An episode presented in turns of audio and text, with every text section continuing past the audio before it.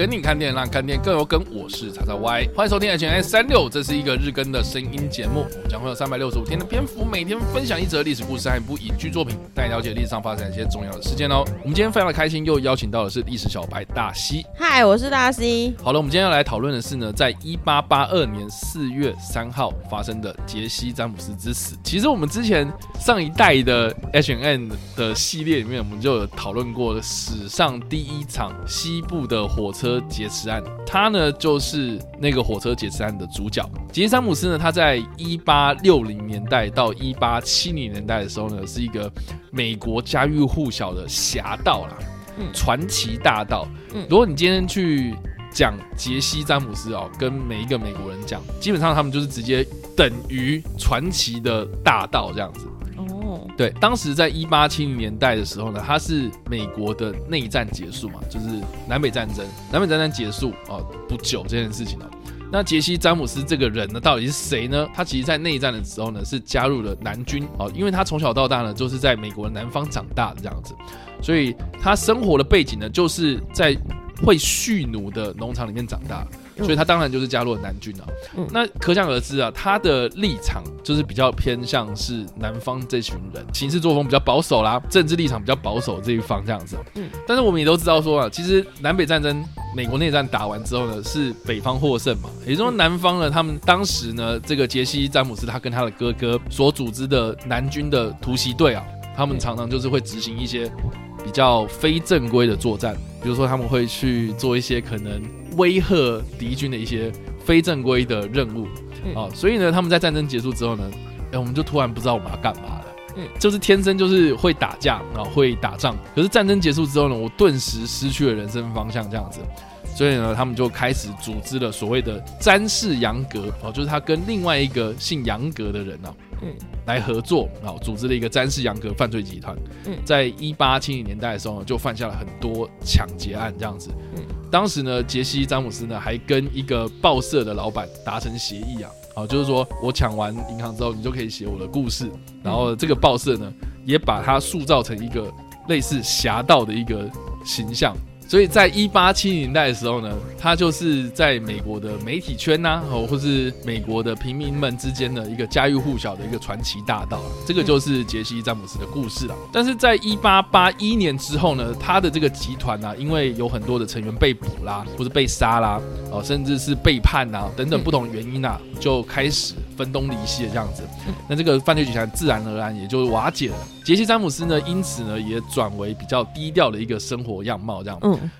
他当时就回归他自己的家乡啊，在一个农村里面生活，并且呢，跟一对兄弟啊，就是所谓的福特兄弟啊，哥哥叫做查理，然后弟弟叫做罗伯特。嗯，这两个兄弟呢，他们的关系比较亲密啊，所以他基本上呢，就是回归乡村生活呢。然后如果有什么事情呢，需要帮忙或者需要讨论的话，他基本上就是跟这个福特兄弟商量这样子。嗯，但是在一八八二年的时候，也就是说我们刚刚所提到的，一八八八一年，他的这个组织结束瓦解之后呢，隔一年啊，就是四月三号，就我们今天所提到的这个时间点，杰西·詹姆斯呢，他在爬上他的椅子要为他的墙上的这个画清灰尘的时候呢，嗯、就被福特兄弟呢从背后开枪，然后当场就死亡啊，这个就是他的下场，这样子。为什么？所以这个福特兄弟啊，很多人都说什么？哎、欸，为什么福特兄弟要背叛他？对他们不是好好的吗？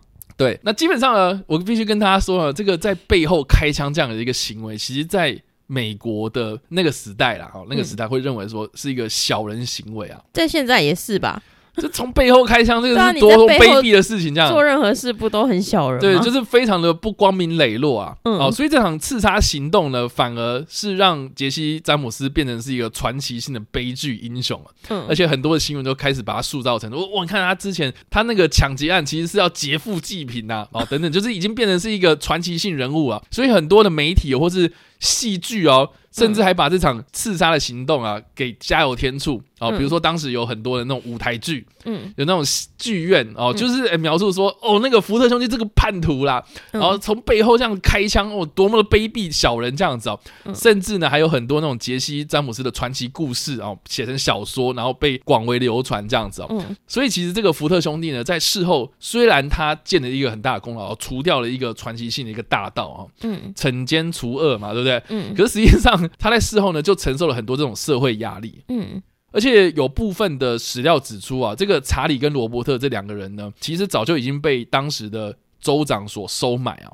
嗯，所以呢，就让这个福特兄弟冠上叛徒的头衔哦。嗯、然后结果这个兄弟俩呢，他就承受不了这样的压力，就逃离了他们原本所在的密苏里州。嗯，那这个兄弟俩最后面呢是什么样的下场呢？首先是他的哥哥啊，也就是查理福特这个人呢，在一八八四年的五月六号被人发现他自杀了。这样，嗯，那这个自杀的状态呢，也是很多疑点呐。有人是说呢，杰西·詹姆斯的哥哥，也就是法兰克·詹姆斯呢，他设计把他弄得像他自杀，可是实际上是被他的哥哥报仇杀了这样子。嗯，那另外呢，这个弟弟呢，罗伯特·福特呢，则是到了一八九二年的六月八号呢，才在科罗拉多州的旅馆之内呢，被人枪杀这样子啊。所以这两个兄弟啊，这个下场是也是不怎么好这样子。嗯。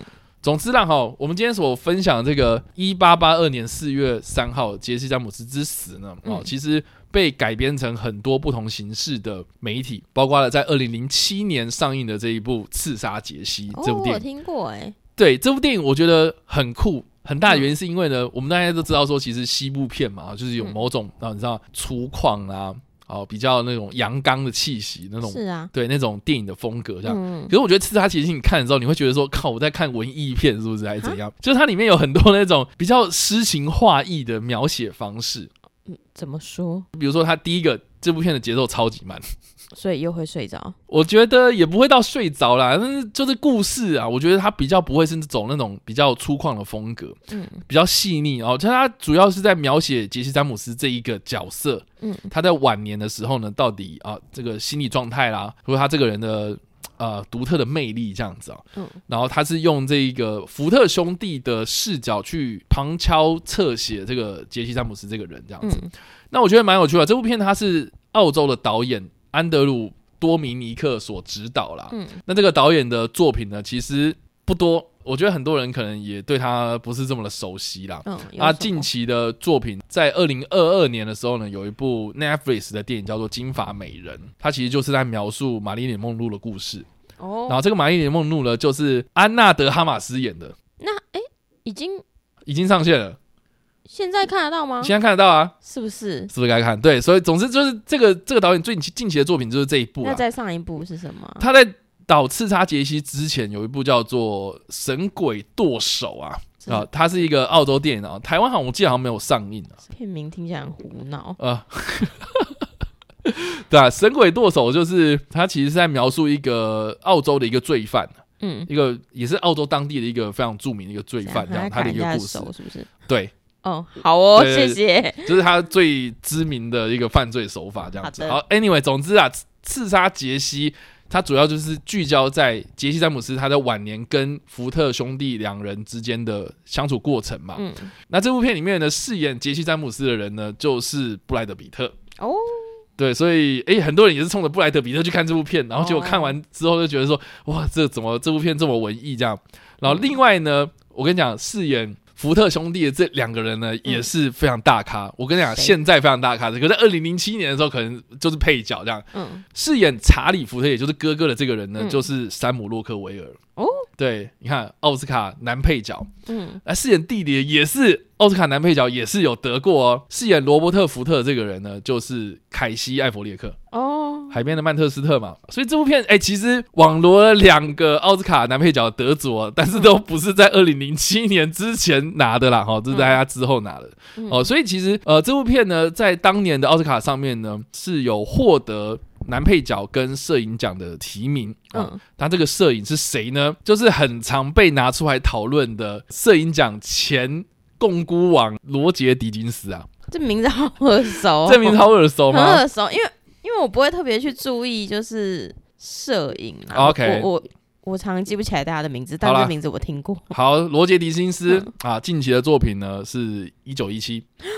哦哦，好。对，他因为一九一七得了他第二座的摄影奖，他第一座呢是《银翼杀手二零四九》啊。哦，对吧？这个应该都可以知道，说他这个这部片的摄影一定超级强。就是说，《刺杀姐姐》其实也是他的一个非常。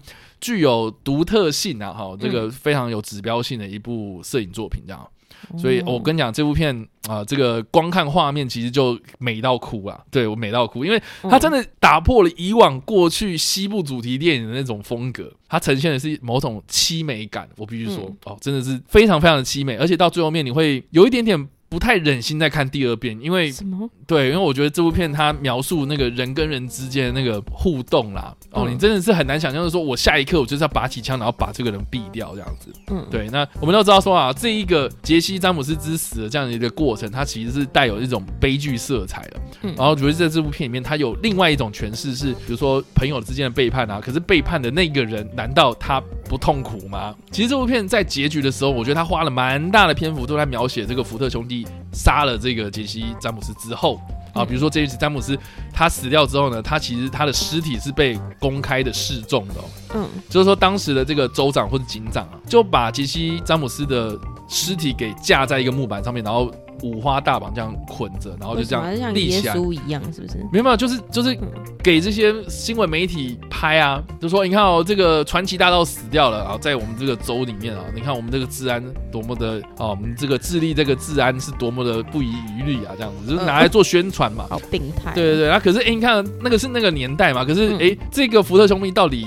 何去何从啊？哦，他当时是什么样的心情呢、啊？我今天背叛了我这个他把我当很好朋友的这样的一个人，嗯，而且杰西詹姆斯这个啊，我觉得大家可以去看这部片啊。我觉得这部片他在呈现当时那个状态，我刚刚说嘛，他走上那个椅子，然后去掸那个灰尘，嗯，哦，那个心情是如何？我觉得哦，我觉得这部片有很多不一样的诠释，是打破了过去我们对于杰西詹姆斯这个人的印象，这样子，嗯，所以我觉得我非常推荐这部片啊，真的是美到哭的一部片啊。